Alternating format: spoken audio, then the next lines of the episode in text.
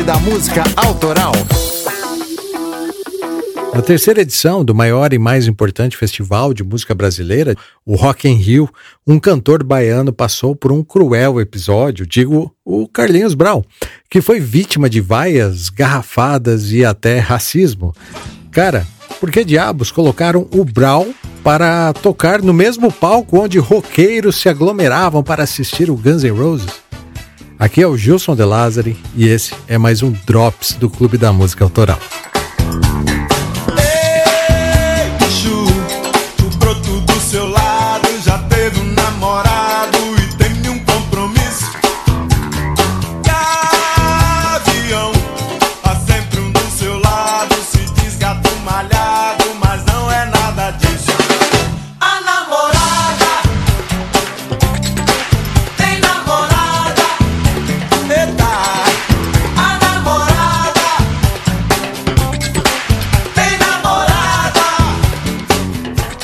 O Rock in Rio é um festival de música idealizado pelo empresário brasileiro Roberto Medina e teve sua primeira edição em 1985, sendo, desde a sua criação, considerado um dos maiores festivais de música do planeta. Rock in Rio é porque foi originalmente organizado na cidade do Rio de Janeiro, mas rompeu fronteiras quando em 2004 teve sua primeira edição fora do Brasil, em Portugal, depois foi para a Espanha e depois até nos Estados Unidos já teve também Rock in Rio.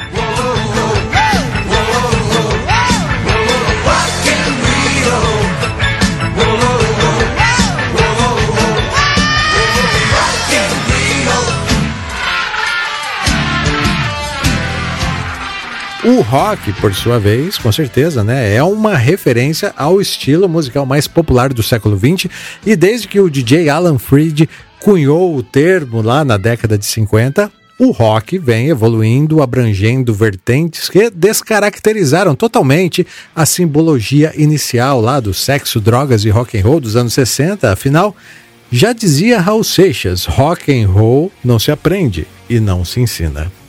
Rock é mais que um estilo musical, é um estilo de vida.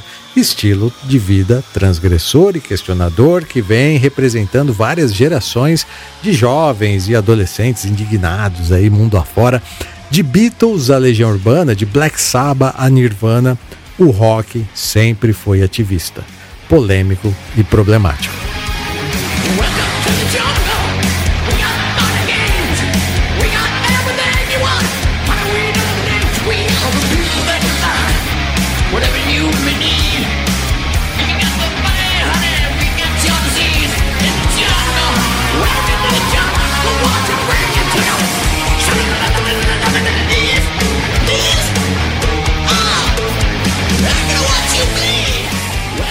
Roberto Medina foi genial ao misturar o Rio de Janeiro, né, sinônimo internacional de praia, sol e bossa nova, com o tenebroso e obscuro rock and roll dos anos 80, representado na época por bandas como Whitesnake, Iron Maiden, Ozzy Osbourne, ACDC, Scorpions, todos eles presentes no Rock in Rio de 85, né? O ideal era que os roqueiros cabeludos, usando suas botas e camisas pretas, relaxassem nas praias do Rio, tocando um violãozinho lá ao lado dos representantes da cultura brasileira, mas não foi bem isso que houve e todo ano que tem Rock in Rio é a mesma choradeira. Os pseudo-roqueiros lá que não entendem a temática sempre questionam a participação de músicos brasileiros nas edições do Rock in Rio, principalmente daqueles que não tocam o tal rock padrão gringo que eles entendem ser o verdadeiro rock. Eu já fui um desses, tá? Será que é meu pecado por quê?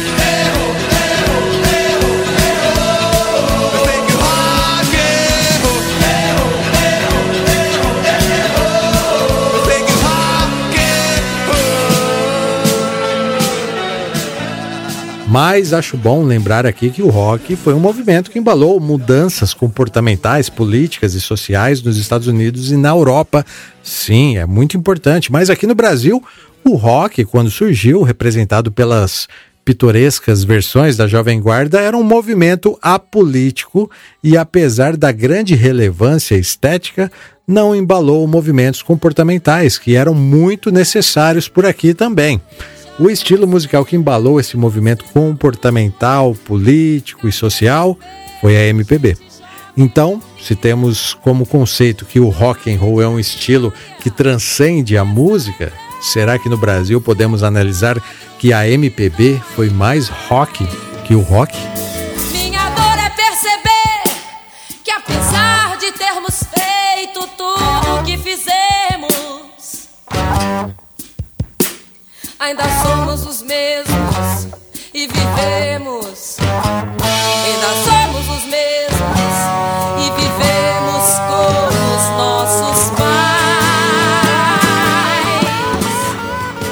Um belo paradoxo, né?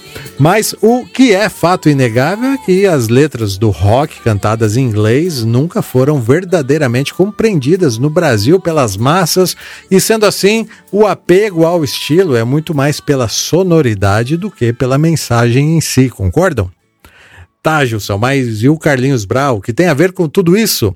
Brown mesmo tocando músicas brasileiras e vestido como um cacique, foi mais rock and roll que toda a cidade do rock lá naquele Rock in Rio 3, né? Um evento memorável. Bom, pelo menos essa é a minha opinião, partindo do conceito que rock é mais que um estilo musical. Afinal, quer comportamento mais transgressor do que subir no palco, onde na plateia estavam apenas fãs lá do Oasis e do Guns N' Roses e tocar apenas músicas que você sabia que eles não gostavam? É, foi o que o Brown fez. E é aqui que eu repito a pergunta de um milhão de dólares. Por que Cargas d'Água o Roberto Medina colocou o Carlinhos Brown nessa saia justa? Intrigado com a resposta, eu revisitei algumas entrevistas e artigos da época e tem muita coisa que você talvez não saiba sobre o Rock in Rio 3. No dia 12 de janeiro de 2001, a primeira atração do Rock in Rio 3 sobe ao palco e era a Orquestra Sinfônica Brasileira abrindo os trabalhos no palco mundo. Uma menina de 4 anos chamada Holly May deu três badaladas em um sino para anunciar três minutos de silêncio para uma reflexão do que poderia resultar em um mundo melhor que remetia à crescente preocupação da organização do Rock in Rio em relacionar a sua marca à responsabilidade social. Se você por acaso ficou chocado com a escalação do Carlinhos Brau, saibam que nessa mesma edição subiram ao palco Daniela Mercury, Sandy Jr., Britney Spears, NSYNC, mas né, foi tudo de boa porque eram dias alternados, onde apenas atrações não rockers tocariam. Ou seja, os roqueiros malvadões e questionadores não teriam que estar presentes nesses dias. O grande disparate realmente é o encaixe do Carlinhos Brau no Palco Mundo no dia 14, que tocou logo após o Pato Fu e antes do Ira e o Traje a Rigor. É fato a organização cometeu uma enorme gafe ao escalar o cantor de axé Carlinhos Brau em uma noite rocker, onde o headline era o Guns N' Roses. Antes dele teve o Oasis e antes teve Papa Roach. Fizeram isso acreditando que o público roqueiro enaltecia Carlinhos Brown por ele ter ajudado o Sepultura na gravação do Roots e tal, e também pela ponta que ele havia feito recentemente no filme Velocidade Máxima. Mas, né, é, como a gente sabe, assim que o Brown subiu no palco, ele foi recebido com vaias. Quando tocou o seu maior sucesso, que marcou a época, A Namorada, Carlinhos Brau resolveu ir para o corredor que dá acesso ao controle de som, às mesas de som, onde ele ficava a poucos metros do público, e foi aí que algumas garrafinhas plásticas acertaram ele. Brown, de volta ao palco, desabafou: Eu sou da paz, eu só jogo amor, eu não jogo nada em ninguém. Em seguida, ele cantou a capela o hino nacional brasileiro enquanto segurava uma guitarra desplugada, mas nada disso adiantou. Parecia que Brown não agradaria aquele público de jeito nenhum, e é aí que eu falo que o cara foi atitude mesmo, atitude rock and roll, porque o doido voltou ao corredor e gritou: Podem jogar o que vocês quiserem, que nada me atinge. Aí, meu irmão, foi uma chuva de garrafinhas voando para todos os lados e, claro, acertando no Brown. Vocês que gostam de rock, vocês têm muito que aprender na vida. Aprender a respeitar o ser humano, dizer não à violência e dizer sim ao amor. Acreditem na vida, gente. Acredite na vida. Agora o dedinho pode enfiar no traseiro. Essa saia justa foi culpa da organização do evento, claro, mas Carlinhos Brown também quis carregar um pouco dessa culpa porque ele não quis adaptar o seu repertório para tentar agradar aquele público. Se Carlinhos Brown estivesse na primeira noite, com certeza essa história teria um final feliz. Mas, né, a gente já sabe do que deu. Tem outro detalhe também que talvez vocês não saibam. Houve um boicote das bandas brasileiras, faltando apenas três meses para o Rock in Rio 3. É, seis grupos que representavam o rock e o pop brasileiro dos anos 90, que já estavam confirmados, decidiram mudar de ideia. Tudo começou quando o Rapa recusou se apresentar durante a tarde no Palco Mundo, na última noite do festival, que seria encerrada pelo Red Hot Chili Peppers. Não faz sentido, mas eles acharam que não deveriam tocar à tarde, sim à noite. Nessa estrelada aí do Rapa, eles ganharam também o apoio do Cidade Negra, do Raimundos, do Charlie Brown Jr., do Skank e do J Quest. Todos eles romperam os contratos dessa edição. O boicote acabou sendo benéfico para quem havia ficado de fora, como o Sepultura e o Capital Inicial, e também motivo para o encaixe do Carlinhos Brown tocar no dia do rock. Entendeu?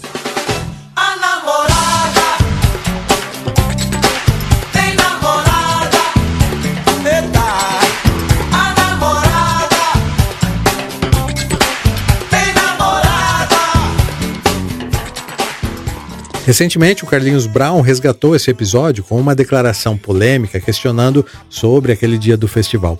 O cantor afirmou que sofreu um dos primeiros cancelamentos da história do Rock in Rio, isso sem contar o racismo e o preconceito contra o seu gênero musical. Abre aspas, precisamos de tempo para observar o que são as coisas e o cancelamento talvez seja a síntese do episódio. Dentro do cancelamento tem tudo: tem racismo, preconceito contra gênero e contra a música. Eu era um artista muito frágil naquele momento, com expectativas gigantescas jogadas naquele momento, já estava com música estourada, já tinha criado com meus amigos o Axé Music, mas eu era frágil, com inocências antropofagistas. Me vestia como um índio, não queria me vestir como o cara do rock and roll.